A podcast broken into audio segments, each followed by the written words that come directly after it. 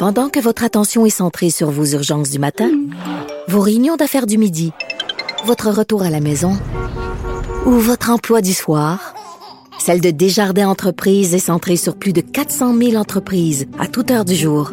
Grâce à notre connaissance des secteurs d'activité et à notre accompagnement spécialisé, nous aidons les entrepreneurs à relever chaque défi pour qu'ils puissent rester centrés sur ce qui compte, le développement de leur entreprise. Écrivaine, Blogueuse. scénariste et animatrice. Geneviève Peterson. La Wonder Woman de Cube Radio. Jean-Louis Fortin, directeur du bureau d'enquête de Québécois et co-auteur euh, du livre PLQ Inc., qui est là pour faire évidemment un retour sur l'entrevue d'hier que Jean Charest a accordé à propos de sa possible candidature à la chefferie du Parti conservateur du Canada. Jean-Louis? Bonjour Geneviève. Je suis tout le temps contente de te recevoir. Je suis toujours content d'être à ton émission. Bon, on a fini les palabres. OK, tout ça part du fait qu'avant les fêtes, Jean Charest, et puis écoute, euh, je pense même que tu étais en onde ce jour-là, euh, nous a fait un beau cadeau de Noël. Euh, il nous a confirmé qu'il songeait à briguer la succession euh, d'Andrew Scheer au Parti conservateur qui a démissionné après la fameuse défaite aux dernières élections. Oui. Et là, hier, euh, M. Charest a accordé une entrevue à Radio-Canada, du moins euh, quand même assez surprenante. Et moi, ce qui a vraiment attiré mon attention, c'est qu'il a beaucoup cherché à discréditer le travail de l'UPAC. Oui. Au-delà du fait qu'il a annoncé, il a commencé l'entrevue en disant je me présente pas au Parti conservateur. Ouais. Ça c'est réglé, c'est une chose. Mais ensuite, il s'est livré dans une charge à fond de train contre euh, l'organisme qu'il a lui-même créé. Hein. Jean Charest, c'est lui qui, en 2011, mandate Robert Lafrenière pour constituer l'UPAC. Le Parlement vote une loi pour cet organisme-là. Même il disait à l'époque, laissez les policiers faire son travail, on n'a pas besoin de commission Charbonneau. Donc, c'est lui qui louangeait l'organisme, le mettait sur pied. Et là, de voir que 7-8 ans plus tard, hier, il se lance dans une charge à fond de train pour dire, essentiellement, en substance, là, regardez les inventions, les mensonges qu'ils sont capables d'écrire dans des affidavits pour convaincre un juge. On l'a vu, des enquêtes, souvent, c'est bâclé. Ils ont refusé de rencontrer Nathalie Normando, etc. Donc, c'est ce que j'ai trouvé de plus intéressant dans l'entrevue, c'est à quel point on sentait que c'est un homme, d'une part, déçu de ne pas pouvoir briguer la chefferie du Parti conservateur, mais qui semble clairement avoir des comptes à régler avec l'UPAC. Quand il est allé raconter, écoutez, ils sont allés dans ma circonscription pour demander à des gens qui organisaient mon élection en 1984 ou 85 si ma femme était gentille ou si j'étais gentil avec les gens. Tu sais, bref, clairement, là, il y, en- il y en a gros sur le cœur. Mais oui, puis souvent les politiciens utilisent un langage détourné pour faire leur dénonciation, mais lui, c'est ça, il est allé de façon très frontale. Il a comparé les enquêtes de l'UPAC une partie de pêche. Si j'étais un enquêteur de l'UPAC aujourd'hui, je serais fâché, je serais euh, certainement... Il faut comprendre que ces gens-là travaillent dans des conditions difficiles avec une preuve qui est tout sauf facile à amasser, euh, avec des témoins souvent qui sont récalcitrants. Euh, c'est normal que ça prenne des années, souvent les enquêtes criminelles pour corruption. Et là, quand un ancien premier ministre avec tout le poids que son... Il veut, veut pas, Jean Charest, il a été premier ministre pendant là, presque une dizaine Ouais, d'années c'est très long.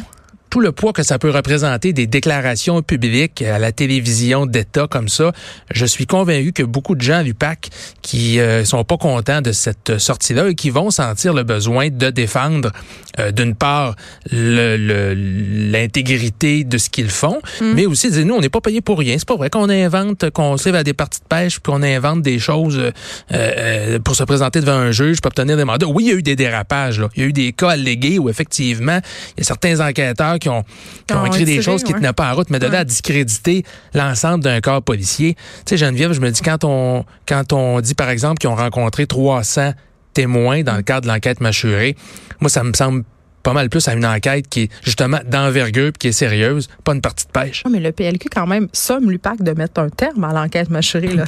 Ils en ont rajouté ce matin, donc en reprenant les mots de, de leur ancien chef.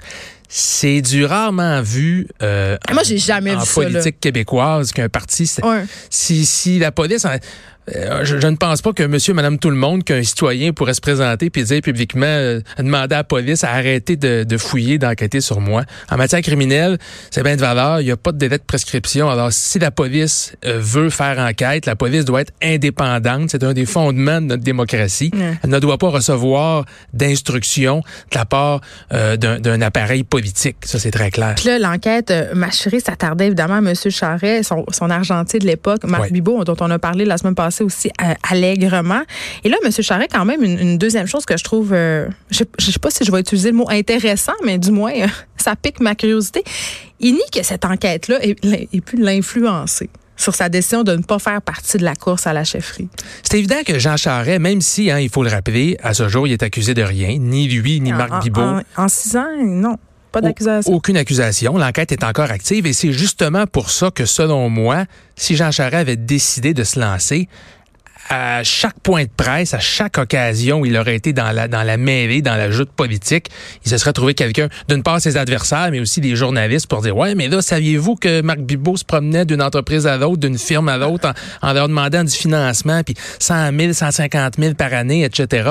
C'est clair qu'il aurait eu à faire face à ces questions-là de façon répétée jusqu'à la fin de la course à la chefferie, puis éventuellement s'il avait été élu chef. Donc pour lui, je peux pas concevoir qui, qui, qui considérait que c'était une, un, un- un- une, un Une option, risque ou une ouais. option, c'est ça. Tu peux pas imaginer là, que t'es, qu'il pouvait pas s'imaginer s'en sauver de ces questions-là. Puis il aurait fallu, en tout cas, moi je pense, c'est une opinion très personnelle, que s'il avait décidé d'y aller, euh, ça aurait voulu dire qu'il allait y répondre aux questions. Il aurait fallu qu'il se livre à ce jeu-là. certainement au Québec, je pense qu'il n'y aurait pas une journée où on ne lui aurait pas posé cette question-là. Ben oui.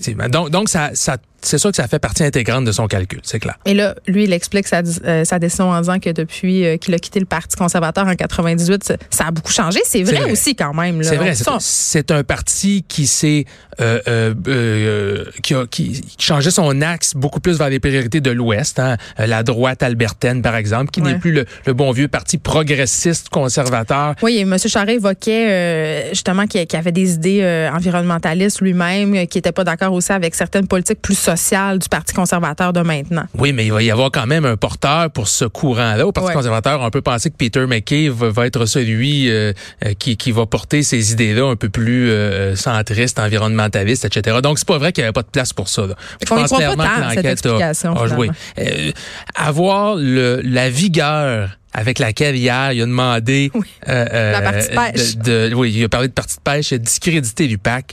Euh, clairement je crois que ça, ça a pesé très très très lourd dans la balance. Pour un, un chef de parti qui c'est sûr qu'il a dit on, on a changé les méthodes.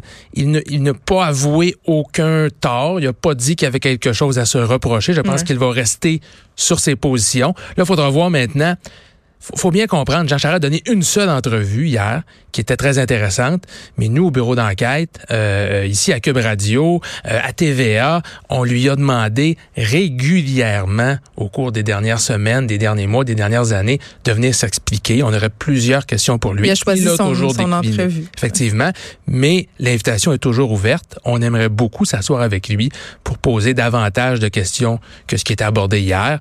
On est rejoignable. Son, son porte-parole, son avocat. T'es en train de donner ton numéro de cellulaire. Padgett.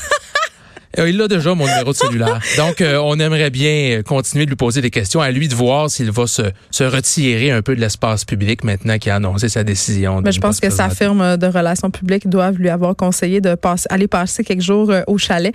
Euh, tout ça quand même, euh, Jean-Louis Fortin, est-ce que ça met le point final au rêve de Jean Charest de devenir un jour notre bon premier ministre canadien? C'est ce qu'on pourrait penser, mais Ouais. il est encore relativement jeune pour un Ouais. politicien. Il a 61 ans.